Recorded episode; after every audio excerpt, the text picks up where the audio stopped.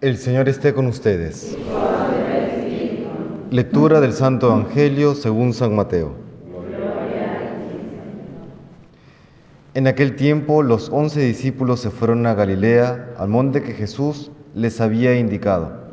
Al verlo, ellos se postraron, pero algunos vacilaban. Acercándose a ellos, Jesús les dijo, Se me ha dado pleno poder en el cielo y en la tierra. Y haced discípulos de todos los pueblos, bautizándolos en el nombre del Padre y del Hijo y del Espíritu Santo, y enseñándoles a guardar todo lo que les he mandado. Y sabed que yo estoy con vosotros todos los días hasta el fin del mundo. Palabra del Señor.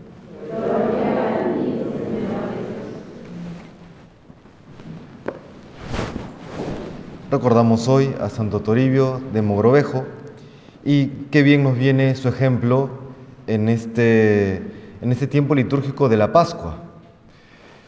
Todo lo que él realiza en vida es consecuencia de haber encarnado eh, la realidad de la Pascua, la resurrección del Señor, de haber asumido con total convicción y seriedad y responsabilidad este mandato misionero que acabamos de escuchar de Mateo 28:20. y del mundo entero y proclamad el Evangelio, bautizándolos en el nombre del Padre y del Hijo y del Espíritu Santo y enseñándoles todo lo que tienen que guardar, todo aquello que yo les he mandado. Santo Toribio lo realizó de una manera totalmente desprendida, esforzada, no ahorró ningún trabajo, ningún esfuerzo. Él obispo o arzobispo de Lima. Entonces, la arquidiócesis de Lima era prácticamente todo el territorio actual peruano y él lo recorrió por lo menos tres veces. Realizó concilios limenses para organizar la arquidiócesis, organizar el clero, la vida religiosa, organizar eh, la labor apostólica. Luego también, entre otras cosas, realiza toda una una catequesis y unos libros litúrgicos en quechua para que veamos todo el esfuerzo que realizaba Santo Toribio Moroejo para ser fiel al mandato que Dios le había dado, ser fiel a su vocación y buscar acercar a todas las armas al Señor, para que todos, todos lleguen al cielo. Eso se desprende de haber encarnado pues eh, la realidad pascual, de haber experimentado en sí la alegría de conocer al Señor, de tenerle siempre presente, de saber que lo acompaña, que lo fortalece, que lo envía. Y por eso quiere que todos, aquellos que están por encargo eh, de Dios en su arquidiócesis, puedan conocer y amar más a Dios.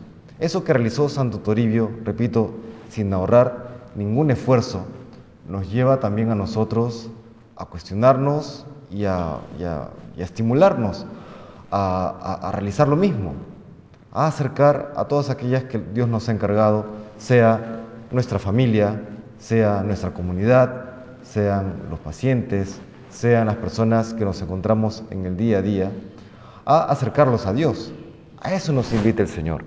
¿Y cómo lo hacemos? Pues vemos que eh, este santo obispo no escatimó esfuerzos, ni los humanos ni los sobrenaturales.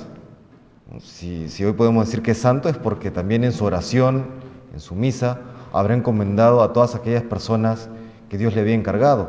Y vemos también que humanamente hablando realizó todo aquello que, estaba eh, dentro de sus posibilidades. Lo mismo nosotros, orar siempre y trabajar durísimo para ser fieles a aquel mandato misionero que Dios nos ha encomendado a todos y cada uno de nosotros miembros de la iglesia, porque el simple hecho de ser bautizados implica una misión. La misión no es solamente para aquellos que tienen la vocación específica, particular de ser misioneros, de ser evangelizadores, no, la misión es de toda la iglesia.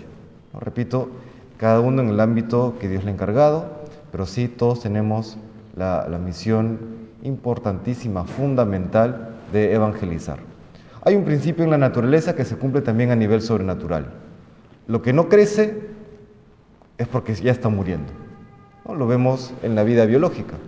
Una plantita, en el momento que deje de crecer, es porque ha comenzado a morir. Lo mismo en la iglesia, que más que una organización es un organismo, un organismo vivo, cuerpo de Cristo. En el momento en que el cuerpo de Cristo, humanamente hablando, ¿no? porque a nivel sobrenatural por supuesto que esto no puede ocurrir, pero humanamente hablando, en aquellos lugares donde la iglesia deja de crecer, es porque ha comenzado a morir. Por eso que es importante que cada uno de nosotros realice esa labor evangelizadora que hoy recordamos en este mandato de Mateo 28:20 y que Santo Toribio realizó de manera tan excelente.